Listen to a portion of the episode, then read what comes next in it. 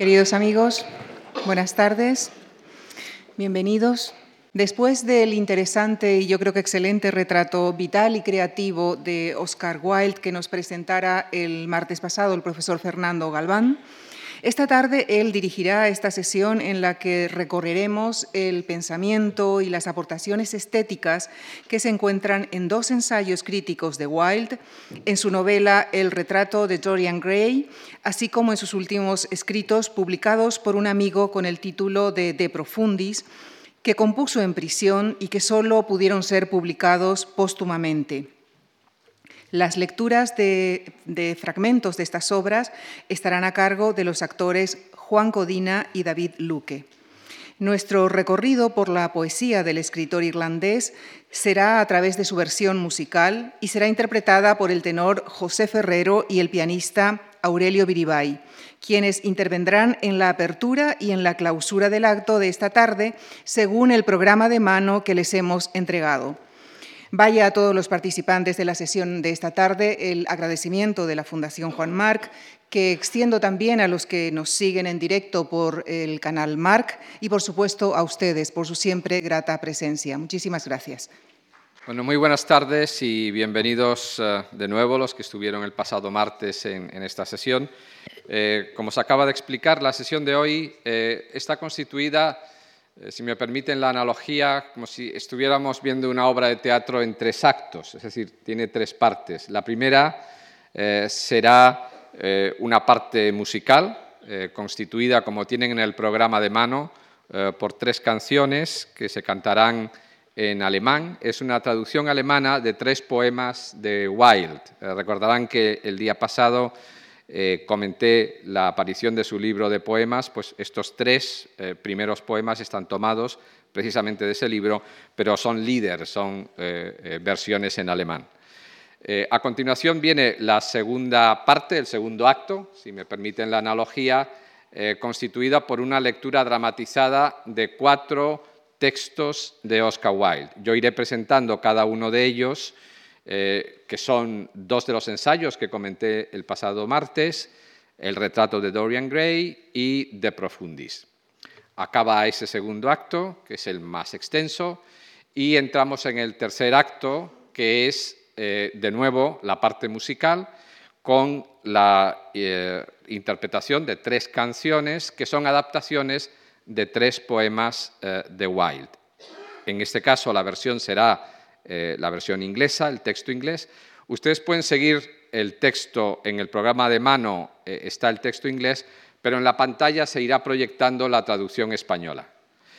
Lo que les rogaría es que, eh, bueno, como en una obra de teatro, que no aplaudan ustedes a mitad de la, de la representación. Es decir, que si desean aplaudir, que lo hagan al finalizar cada parte, cada acto. Es decir, tras las tres primeras canciones, tras toda la parte de lectura dramatizada y finalmente pues la última parte que son otras tres canciones. Pues eh, dicho todo esto, vamos a dar comienzo ya eh, dándole la bienvenida a los músicos.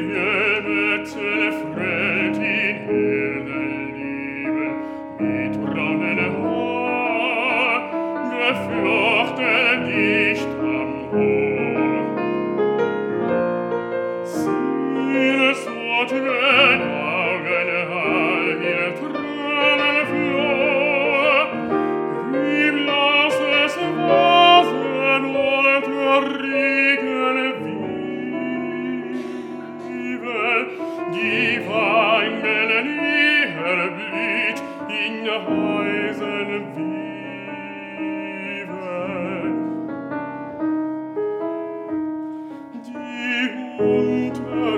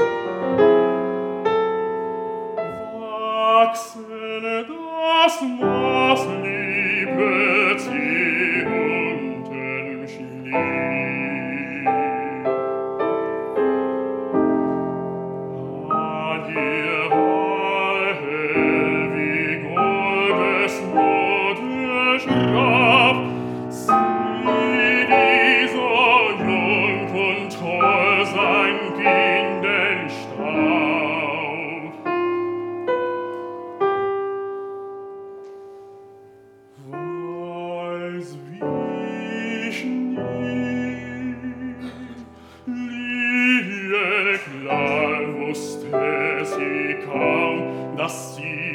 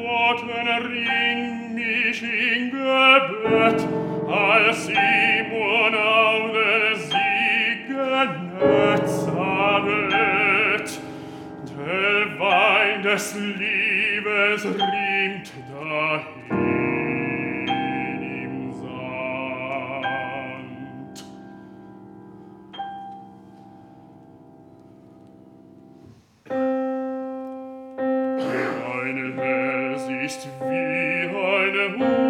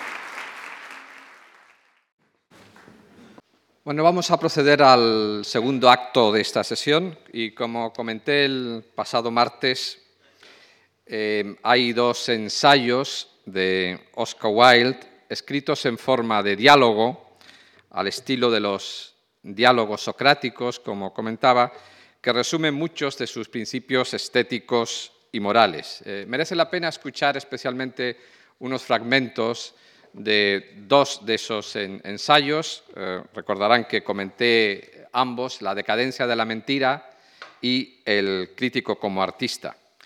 Vamos a comenzar con La decadencia de la mentira. Nos acompañan los actores Juan Codina y David Luque.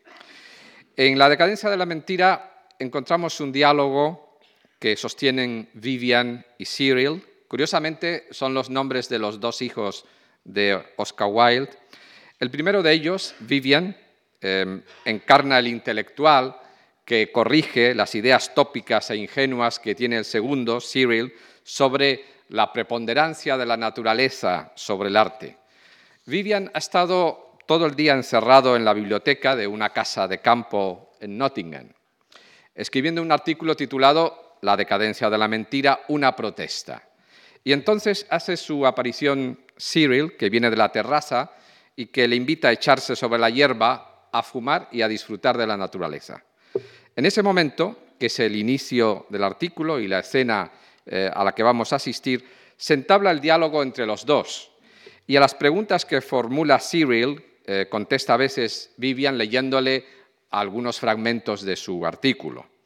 El fondo principal de la cuestión que defiende aquí Oscar Wilde es bien conocido y hoy plenamente aceptado en el ámbito postmoderno y postestructuralista. Es decir, que no vemos ni experimentamos la naturaleza como algo ajeno o independiente del modelo o espejo que tomemos para mirarla.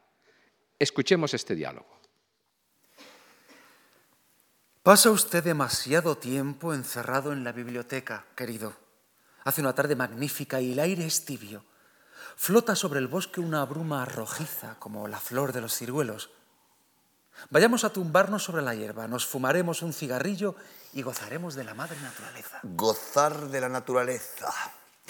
Antes que nada, quiero que sepa que he perdido esa facultad por completo.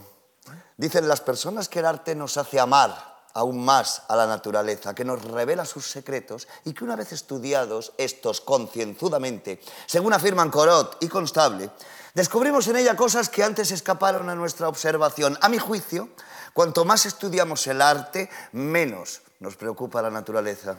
Realmente lo que el arte nos revela es la falta de plan de la naturaleza, su extraña tosquedad, su extraordinaria monotonía, su carácter completamente inacabado. La naturaleza posee indudablemente buenas intenciones, pero, como dijo Aristóteles hace ya tiempo, no puede llevarlas a cabo.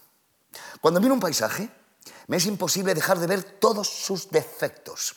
A pesar de lo cual, es una suerte para nosotros que la naturaleza sea tan imperfecta, ya que de no ser así, el arte no existiría. El arte es nuestra enérgica protesta, nuestro valiente esfuerzo para enseñar a la naturaleza cuál es su verdadera función. En cuanto a eso de la infinita variedad de la naturaleza, eso no es más que un mito. La variedad no se puede encontrar en la naturaleza misma, sino en la imaginación, en la fantasía o en la ceguera cultivada de su observador. Bueno, pues no contemple usted el paisaje. Túmbese sobre la hierba para fumar y charlar. Es que me resulta tan incómoda la naturaleza.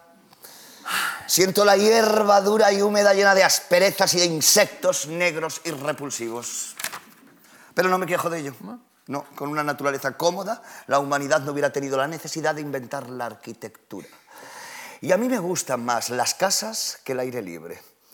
En una casa se tiene siempre la sensación de las proporciones exactas. Todo en ella está supeditado, dispuesto, construido para uso y goce nuestros. El propio egoísmo, tan necesario para el sentido auténtico de la dignidad humana, proviene siempre de la vida interior. De puertas afuera se convierte uno en algo abstracto, impersonal. Nuestra propia personalidad desaparece. Y además, la naturaleza es tan indiferente y despreciativa.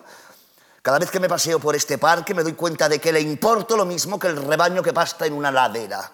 O que la bardana que crece en la cuneta. La naturaleza odia a la inteligencia. Esto es evidente. Pensándolo bien, es la cosa más malsana que hay en el mundo. Y la gente muere de esto como de cualquier otra enfermedad. Por fortuna en Inglaterra al menos el pensamiento no se contagia. Debemos a nuestra estupidez nacional el ser un pueblo físicamente magnífico. Confío en que algún día seremos capaces de conservar durante largos años futuros esa gran fortaleza histórica, aunque temo que empezamos a refinarnos demasiado. Incluso los que son incapaces de aprender se han dedicado a la enseñanza.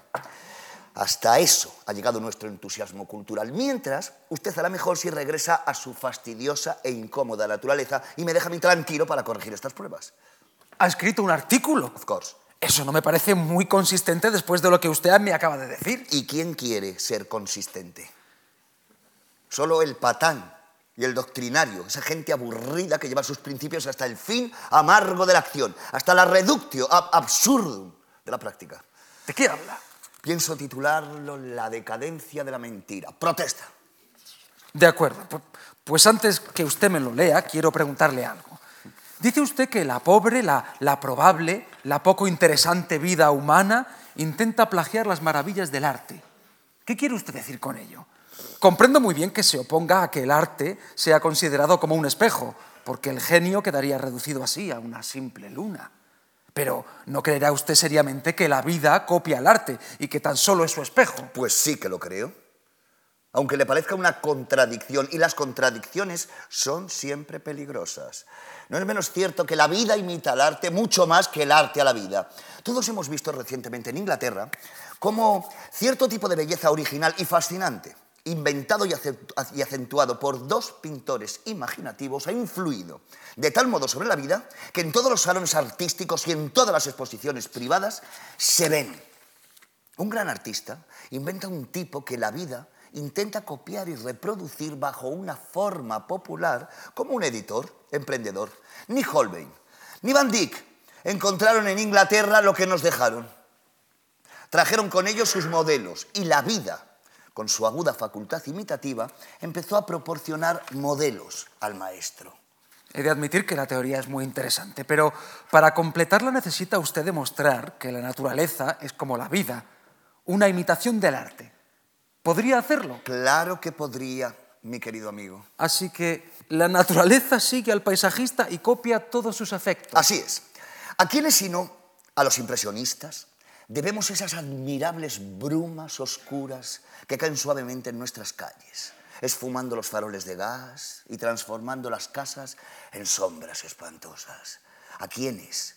Sino a ellos, a su maestro, debemos las difusas nubes plateadas que flotan sobre nuestros ríos, formando sutiles masas de una gracia moribunda, con el puente en curva y la barca balanceándose. El cambio extraordinario por qué ha pasado el clima de Londres durante estos diez últimos años se debe por entero a esa escuela artística particular. Ah, le hace gracia. Pero considera el tema desde el punto de vista científico o metafísico y verá que tengo razón. En efecto, ¿qué es la naturaleza? No es la madre que nos dio la luz, es creación nuestra. Ah, Despierta ella a la vida en nuestro cerebro. Las cosas existen porque las vemos y lo que vemos y cómo lo vemos depende de las artes que, han influido sobre nosotros. Mirar una cosa y verla son actos muy distintos. No se ve una cosa hasta que se ha comprendido su belleza. Entonces, y solo entonces, nace a la existencia. Ahora la gente ve la bruma, no porque la haya, no, sino porque unos poetas y unos pintores le han enseñado el encanto misterioso de sus efectos. Nieblas han podido existir en Londres durante siglos. Hasta me atrevo a decir que no han faltado nunca, pero nadie las vio. Y por eso no sabemos nada de ellas. No existieron hasta el, día, hasta el día en que el arte las inventó. Y actualmente confieso que se abusa de las brumas. Se han convertido en burdo amaneramiento de una pandilla y el realismo exagerado de su método provoca bronquitis en los imbéciles. Allí donde el hombre culto capta un efecto, el hombre ignorante coge un enfriamiento.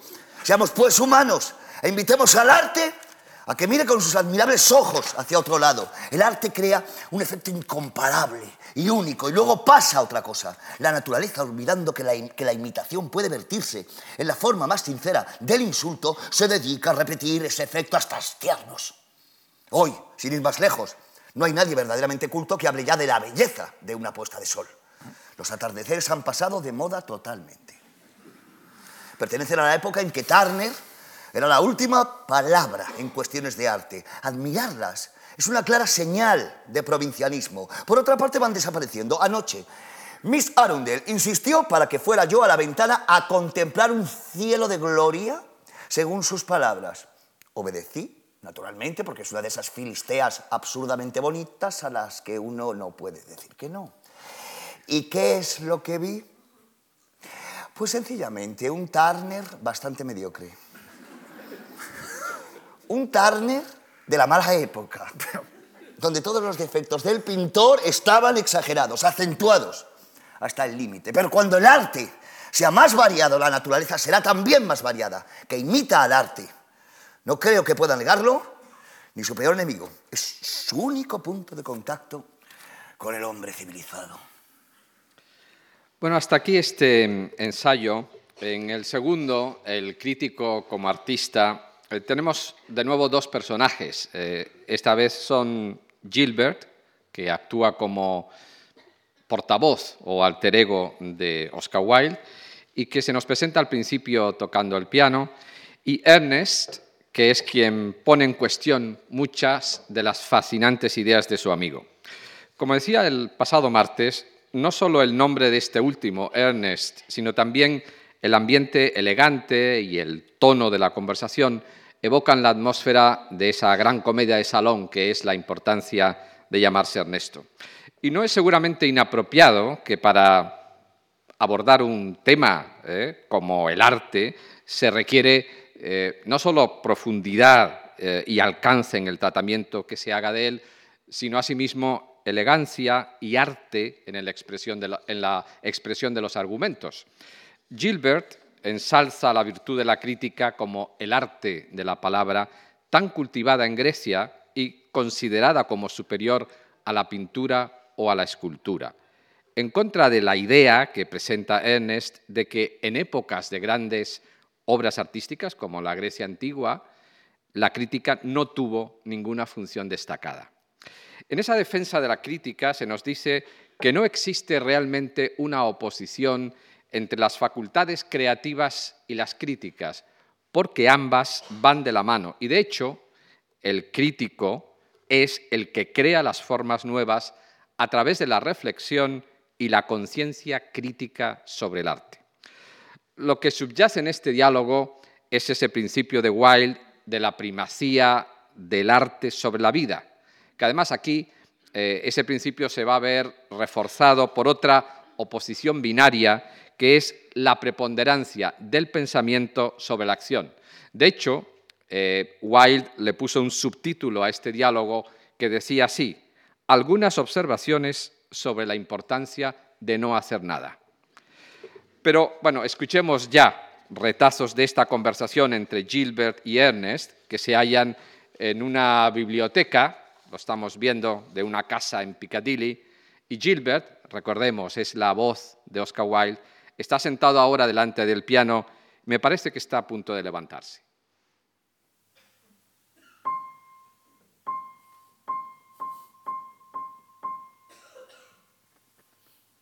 ¿Qué le hace tanta gracia, mi querido Ernest? Una noticia realmente divertida.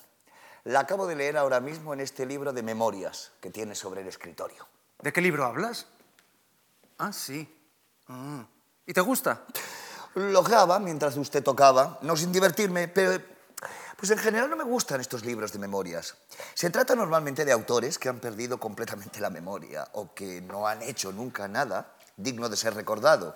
Esto explica su enorme éxito, pues a los ingleses cuando leen les encanta que les hable una mediocridad. Desde luego. El público es impresionantemente tolerante. Lo perdona todo, Oh. menos el talento.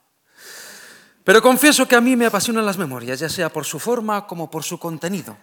En literatura, el egoísmo más absoluto es una delicia. Él es precisamente el que nos fascina en la correspondencia de personalidades tan distanciadas e incluso divergentes, como pueden serlo, por ejemplo, Cicerón y Balzac, Flaubert y Berlioz, Byron y Madame Sévigné. Usted habla de la crítica como de una parte esencial del espíritu creador y ahora comparto totalmente su teoría. Pero, ¿qué piensa de la crítica al margen de la creación? Tengo la penosa costumbre de leer revistas y me parece que la crítica moderna en general es bastante mediocre. Ocurre lo mismo con la mayoría de las obras creadoras que se hacen ahora. La mediocridad juzga a la mediocridad y la incompetencia aplaude a su hermana gemela. Tal es el espectáculo que la actividad artística inglesa nos ofrece de cuando en cuando. Sin embargo, me siento un poco injusto en esta ocasión. Eh, Casi siempre los críticos, hablo naturalmente de la clase más elevada, de los que escriben en los periódicos de dos reales, saben más que los artistas responsables de las obras que los primeros deben analizar, lo cual era de esperar, pues la crítica requiere mucha más cultura que la creación en sí. ¿Lo cree de veras? Claro que sí. Todo el mundo es capaz de escribir una novela en tres tomos. Basta para ello una completa ignorancia de la vida y de la literatura. La dificultad con que deben, a lo que imagino, tropezar los analistas es la de sostenerse a cierto nivel, la de mantener un ideal. Donde no hay estilo, no hay idea.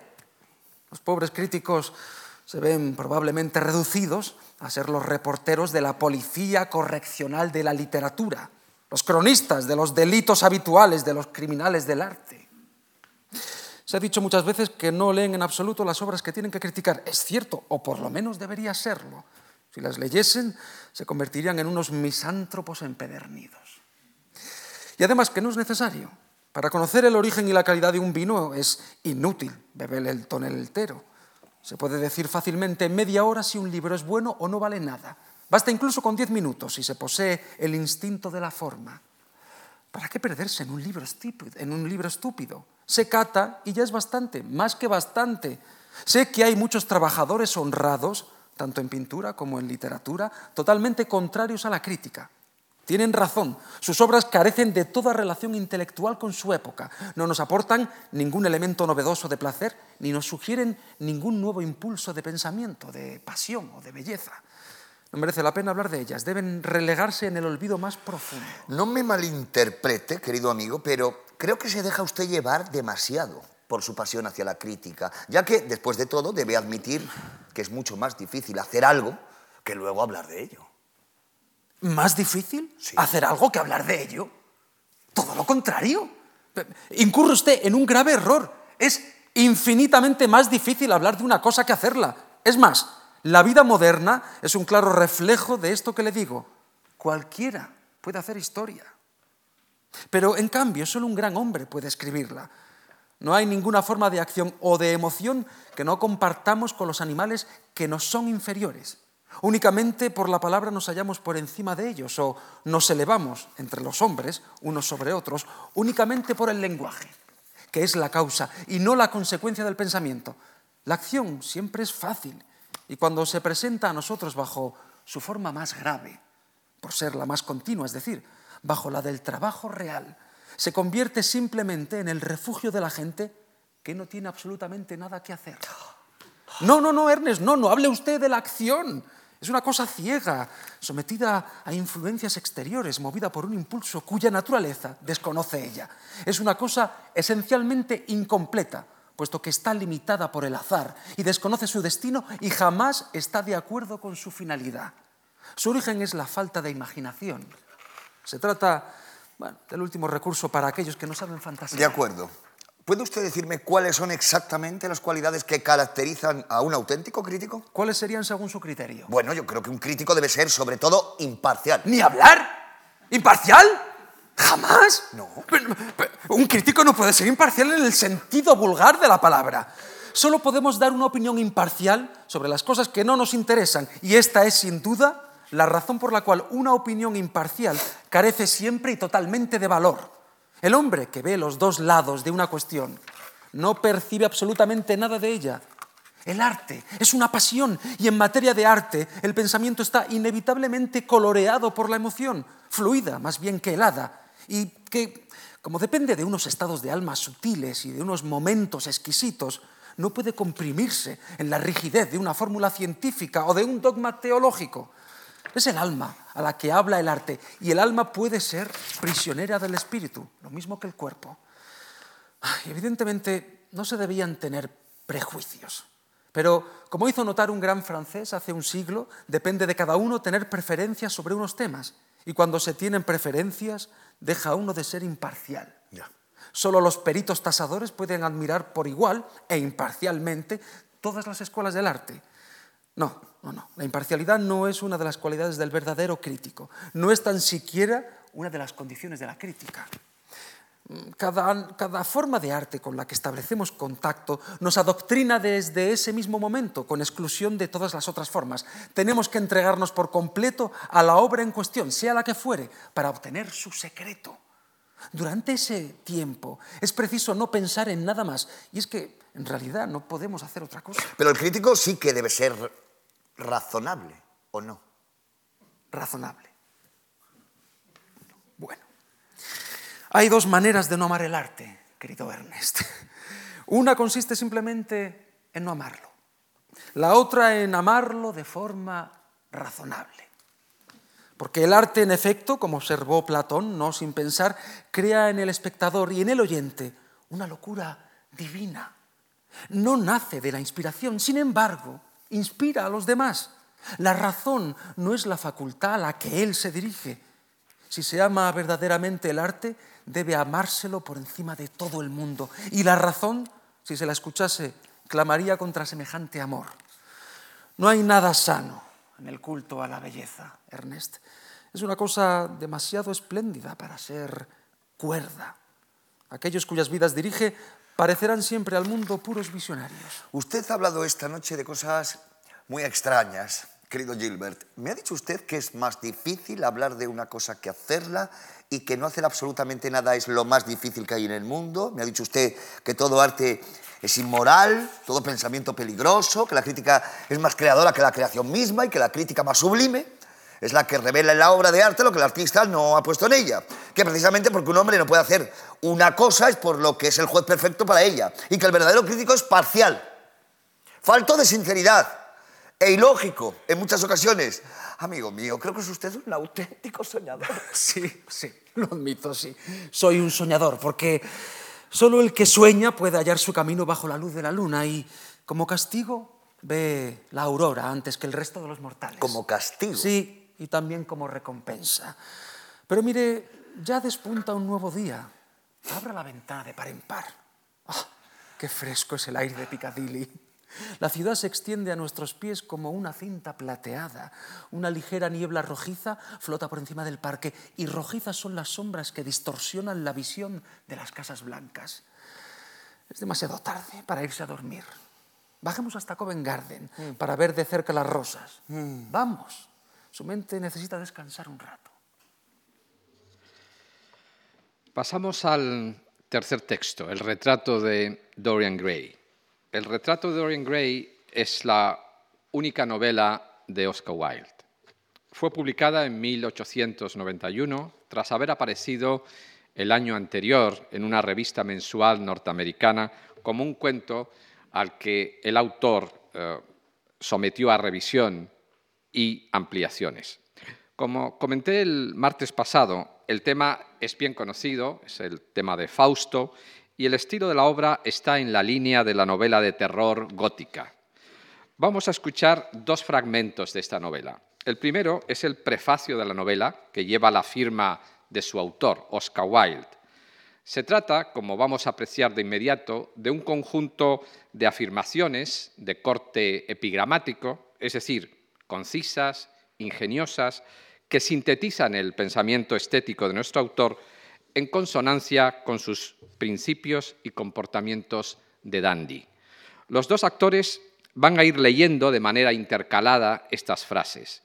Tras haber escuchado los diálogos anteriores, la decadencia de la mentira y del crítico como artista, estoy seguro de que no les sorprenderán las afirmaciones que vamos a escuchar.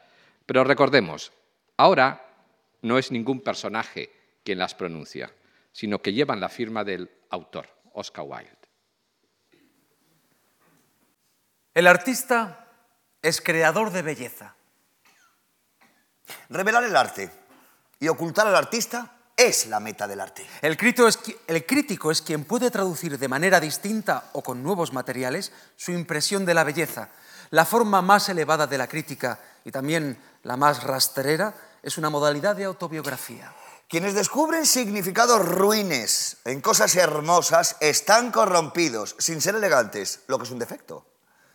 Quienes encuentran significados bellos en cosas hermosas son espíritus cultivados. Para ellos hay esperanza. Son los elegidos y en su caso las cosas hermosas solo significan belleza. No existen libros morales o inmorales. Los libros están bien o mal escritos, eso es todo. La versión del siglo por el realismo es la rabia de Calibán al verse la cara en el espejo. La versión del siglo por el romanticismo es la rabia de Calibán al no verse la cara en un espejo. La vida moral del hombre forma parte de los temas del artista, pero la moralidad del arte consiste en hacer un uso perfecto de un medio imperfecto. Ningún artista desea probar nada, incluso las cosas que son verdad se pueden probar. Mm. El artista no tiene preferencias morales. Una preferencia moral en un artista es un imperdonable amaneramiento de estilo. Ningún artista es morboso. El artista está capacitado para expresarlo todo. Pensamiento y lenguaje son, para el artista, los instrumentos de su arte. El vicio y la virtud son los materiales del artista. Desde el punto de vista de la forma, el modelo de todas las artes es el arte del músico. Desde el punto de vista del sentimiento, el modelo es el talento del actor. Todo arte es a la vez superficie y símbolo. Quienes profundizan sin contentarse con la superficie se exponen a las consecuencias. Quienes penetran en el símbolo se exponen a las consecuencias. Lo que en realidad refleja el arte es al espectador y no a la vida. La diversidad de opiniones sobre una obra de arte muestra que esa obra es nueva, compleja y que está viva. Cuando los críticos disienten, el artista está de acuerdo consigo mismo. A un hombre le podemos perdonar que haga algo útil siempre que no lo admire. La única excusa para hacer una cosa inútil es admirarla profundamente. Todo arte es completamente inútil.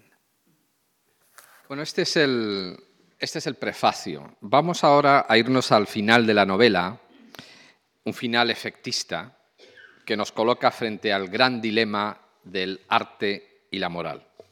El protagonista de la novela, como dije el martes pasado, es el joven y guapo Dorian Gray, que vive obsesionado eh, por la belleza, es un ser narcisista y corrompido, dominado por todo tipo de vicios, insensible por completo a los sentimientos de los demás.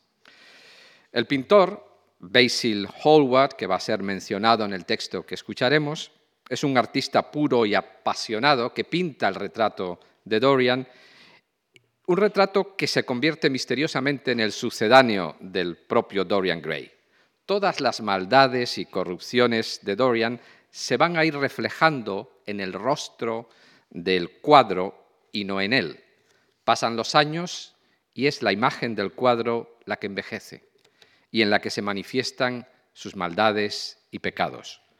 Llega incluso un día en que tras discutir con el pintor, Dorian lo mata con un cuchillo y se deshace del cadáver.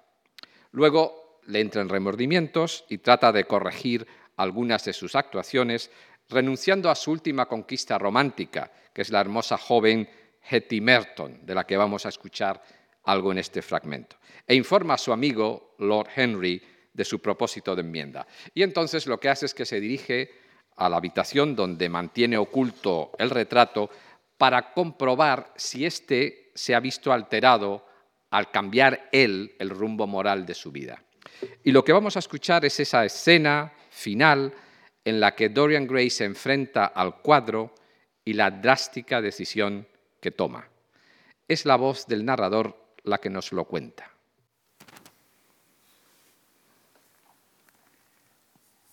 Entró sin hacer el menor ruido, volviendo a cerrar la puerta con llave, como tenía por costumbre, y retiró la tela morada que cubría el cuadro. Un grito de dolor e indignación se le escapó de los labios. No se notaba cambio alguno, con la excepción de un brillo de astucia en la mirada y en la boca las arrugas sinuosas de la hipocresía. El lienzo seguía siendo tan odioso como siempre, más si es que eso era posible, y el rocío escarlata que le manchaba la mano parecía más brillante, con más aspecto de sangre recién derramada. Dorian Gray empezó entonces a temblar. Le había empujado únicamente la vanidad a llevar a cabo su única obra buena, o había sido el deseo de una nueva sensación, como apuntar a Lord Henry con su risa burlona, o tal vez el deseo apasionado de representar un papel que nos empuja a hacer cosas mejores de lo que nos corresponde por naturaleza, o quizá todo aquello al mismo tiempo, pero ¿por qué era más grande la mancha roja? Parecía haberse extendido como una horrible enfermedad sobre los dedos cubiertos de arrugas. Había sangre en los pies pintados como si aquella cosa hubiera goteado. Sangre incluso en la mano que no había empuñado el cuchillo. ¿Una confesión? ¿Quería aquello decir que iba a confesar su crimen, que iba a entregarse para que lo ejecutaran? Se echó a reír. La idea le pareció monstruosa. Además, aunque confesara, ¿quién iba a creerlo? No había en ninguna parte resto alguno del pintor asesinado. Todas sus pertenencias habían sido destruidas. Él mismo había quemado maletín y abrigo. El mundo diría simplemente que estaba loco. Lo encerrarían en un manicomio si se empeñaba en repetir la misma historia. Sin embargo, era obligación suya confesar, soportar públicamente la vergüenza y expiar la culpa de manera igualmente pública. Había un Dios que exigía a los seres humanos confesar sus pecados en la tierra así como en el cielo. Nada de lo que hiciera le purificaría si no confesaba su pecado. Su pecado. Se encogió de hombros. La muerte de Basil Hallward le parecía muy poca cosa. Pensaba en Hetty Merton, porque aquel espejo de su alma que estaba contemplando era un espejo injusto. ¿Vanidad? ¿Curiosidad? ¿Hipocresía?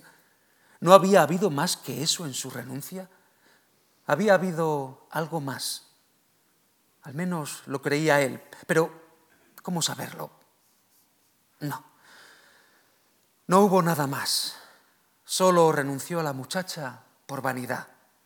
La hipocresía le había llevado a colocarse la máscara de la bondad. Había ensayado la abnegación por curiosidad. Ahora lo reconocía. ¿Pero aquel asesinato? ¿Iba a perseguirlo toda su vida?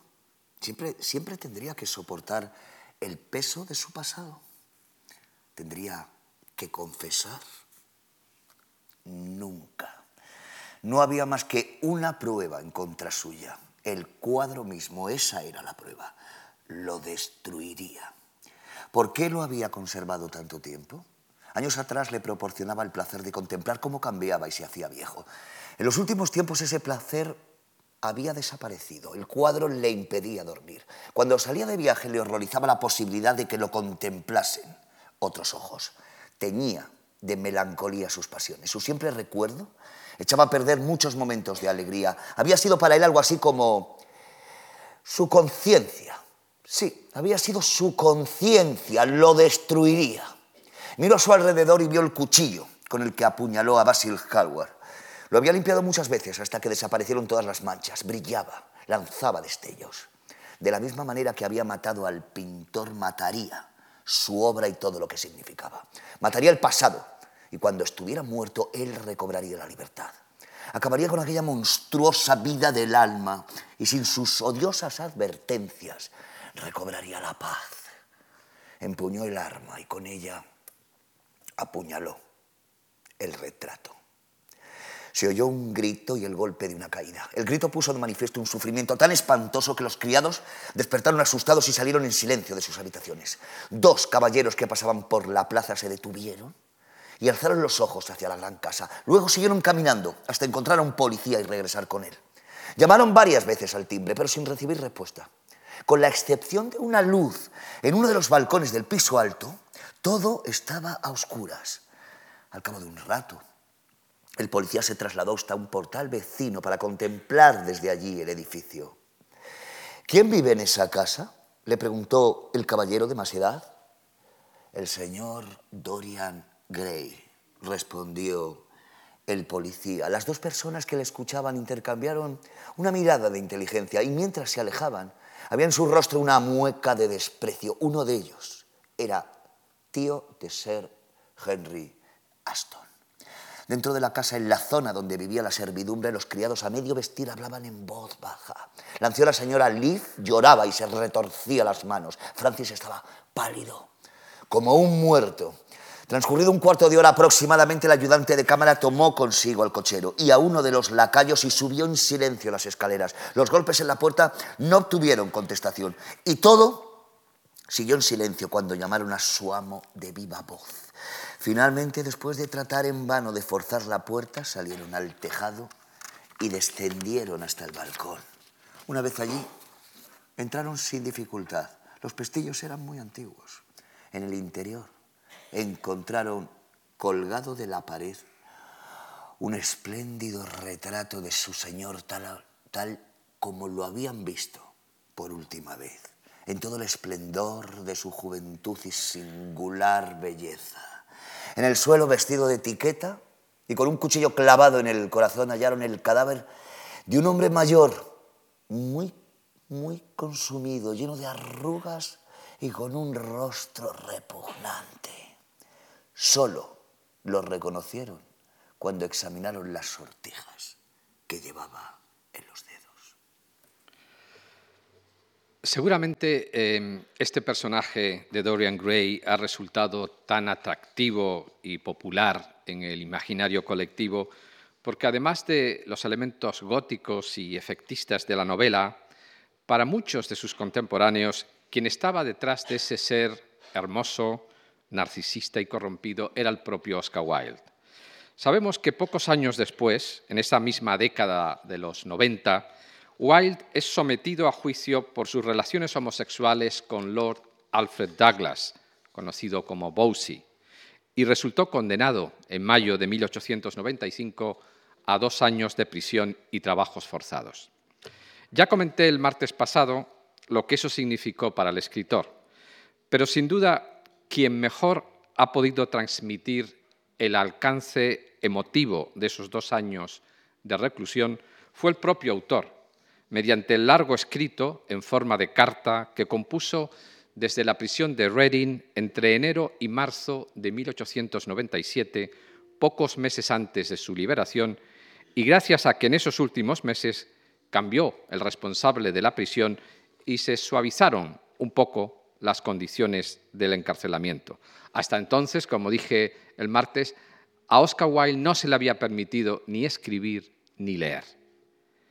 Aunque se trata de un texto escrito en forma de carta, las autoridades penitenciarias no le permitieron a Wilde enviarla, sino que iban quedándose con las páginas a medida que el autor las escribía, devolviéndoselas al final de su encarcelamiento en mayo de 1897. Ese texto, con un título latino, que es Epistola in carcere vinculis, es decir, carta en la cárcel y con grilletes, no se publicó en vida del autor.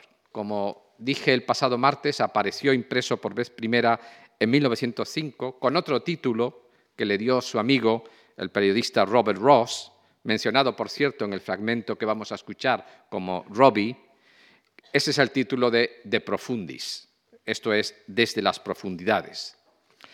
Es una carta muy extensa, de alrededor de 50.000 palabras, dividida en dos partes.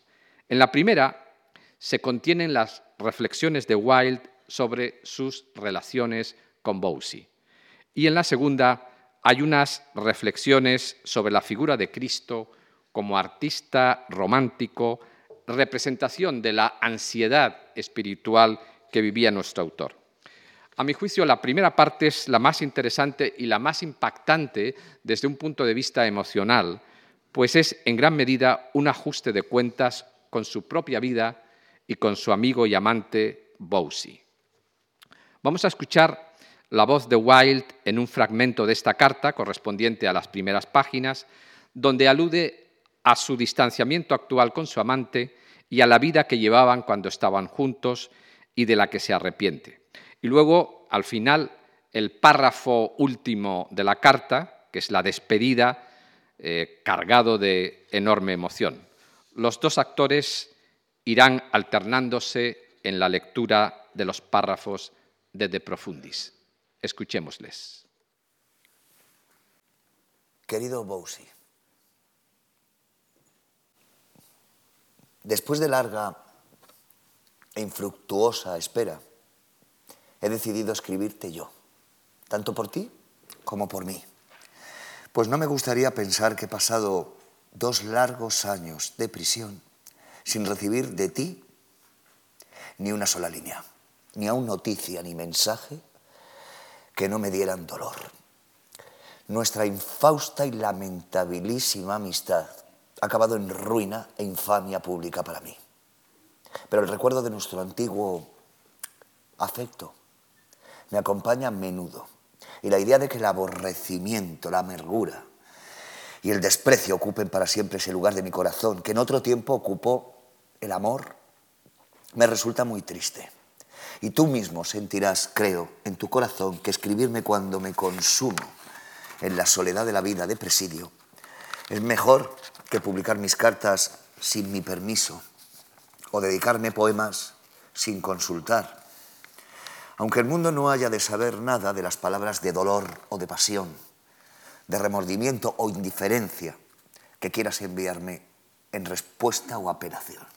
No me cabe duda de que en esta carta en la que tengo que escribir de tu vida y la mía, del pasado y el futuro, de cosas dulces que se tornaron amargura y cosas amargas que pueden trocarse en alegría, ha de haber mucho que hiera tu vanidad en lo vivo. Si así fuera, vuelve a leerla una y otra vez hasta que mate tu vanidad. Si algo encuentras en ella de lo que te parezca ser acusado injustamente, recuerda que hay que agradecer que existan faltas de las que se nos pueda acusar injustamente. Si hubiera en ella un solo pasaje que lleve lágrimas a tus ojos, llora. Llora como lloramos en la cárcel, donde el día no menos que la noche está hecho para llorar. Eso es lo único que puede salvarte. Si vas con lamentaciones a tu madre, como hiciste a propósito del desprecio de ti que manifesté en mi carta a Robbie, estarás totalmente perdido.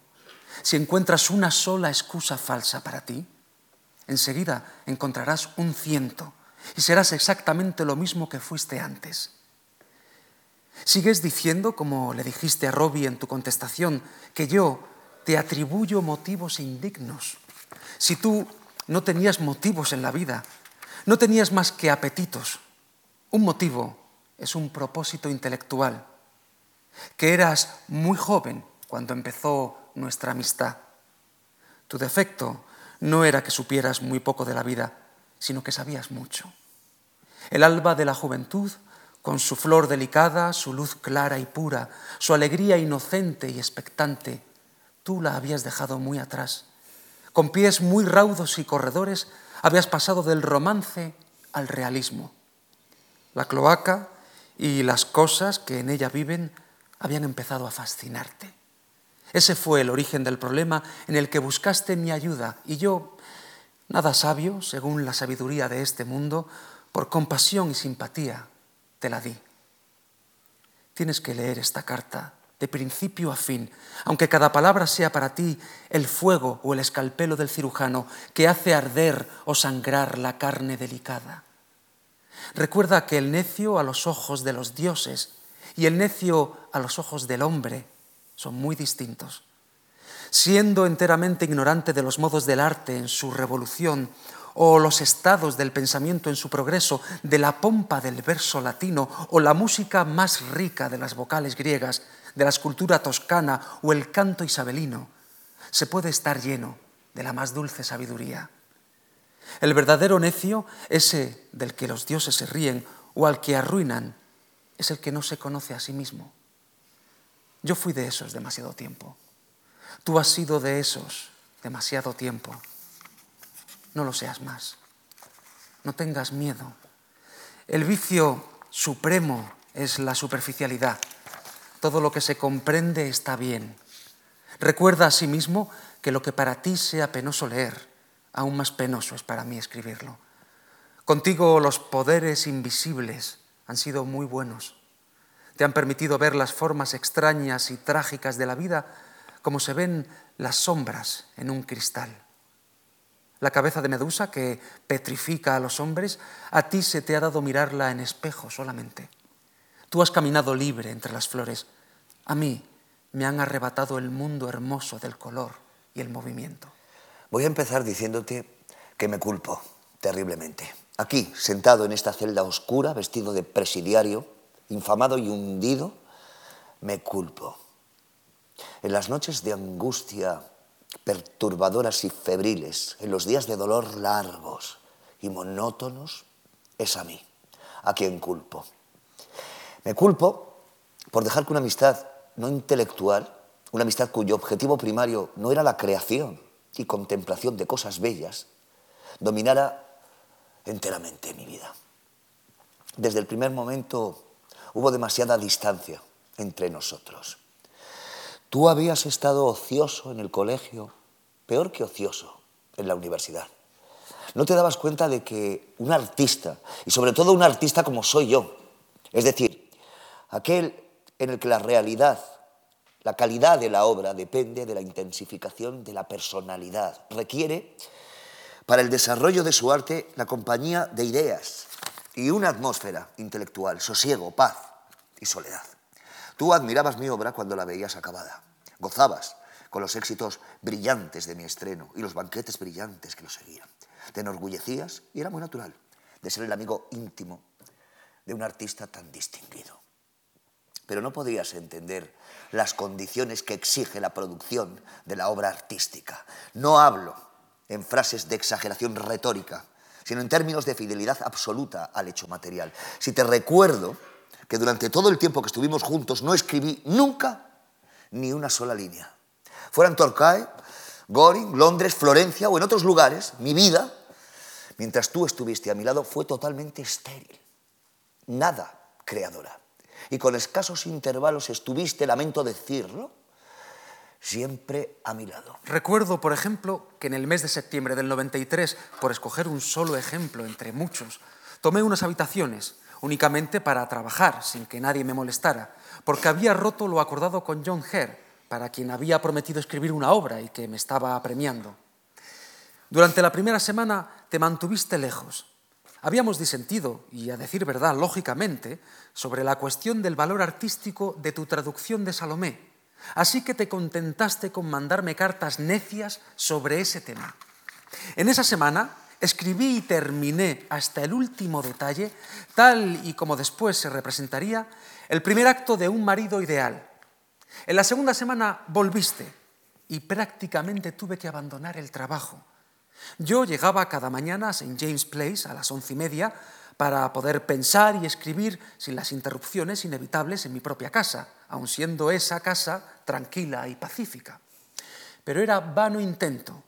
A las doce llegabas en coche y te ponías a fumar y a charlar hasta la una y media, en que había que llevarte a almorzar al Café Royal o al Berkeley. El almuerzo, con sus copas, solía durar hasta las tres y media. Durante una hora te retirabas a White's. A la hora del té volvías a aparecer y te quedabas hasta la hora de vestirse para la comida. Comías conmigo en el Savoy o en Tite Street. Por regla general, no nos separábamos hasta después de medianoche, porque había que rematar el día memorable con una cena en Willis.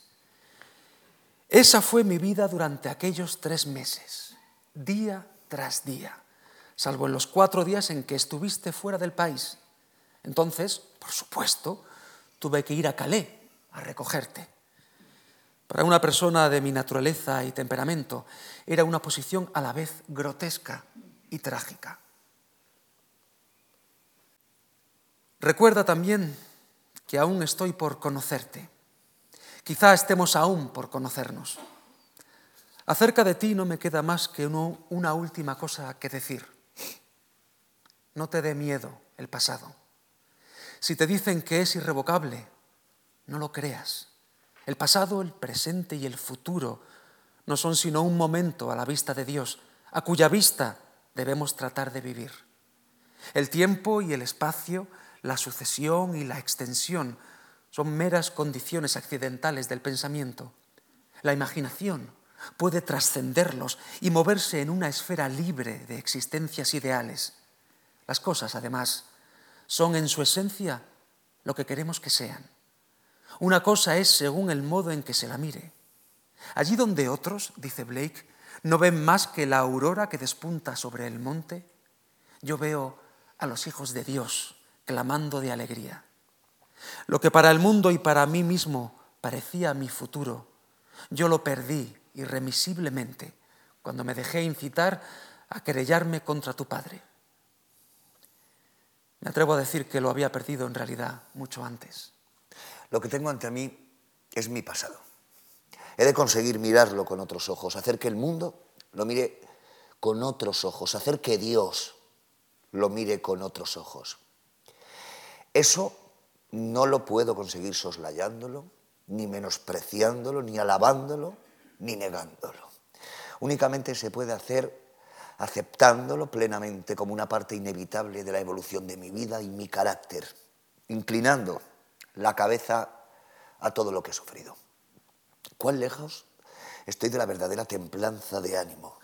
Esta carta con sus humores inciertos y cambiantes, su sarcasmo y su amargura, sus aspiraciones y su incapacidad de realizar esas aspiraciones, te lo mostrará muy claramente. Pero no olvides en qué terrible escuela estoy haciendo los deberes. Y aun siendo como soy, incompleto e imperfecto, aún así quizá tengas todavía mucho que ganar de mí. Viniste a mí para aprender el placer de la vida y el placer del arte. ¿Acaso se me haya escogido para enseñarte algo que es mucho más maravilloso? El significado del dolor y su belleza. Tu amigo que te quiere, Oscar Wilde.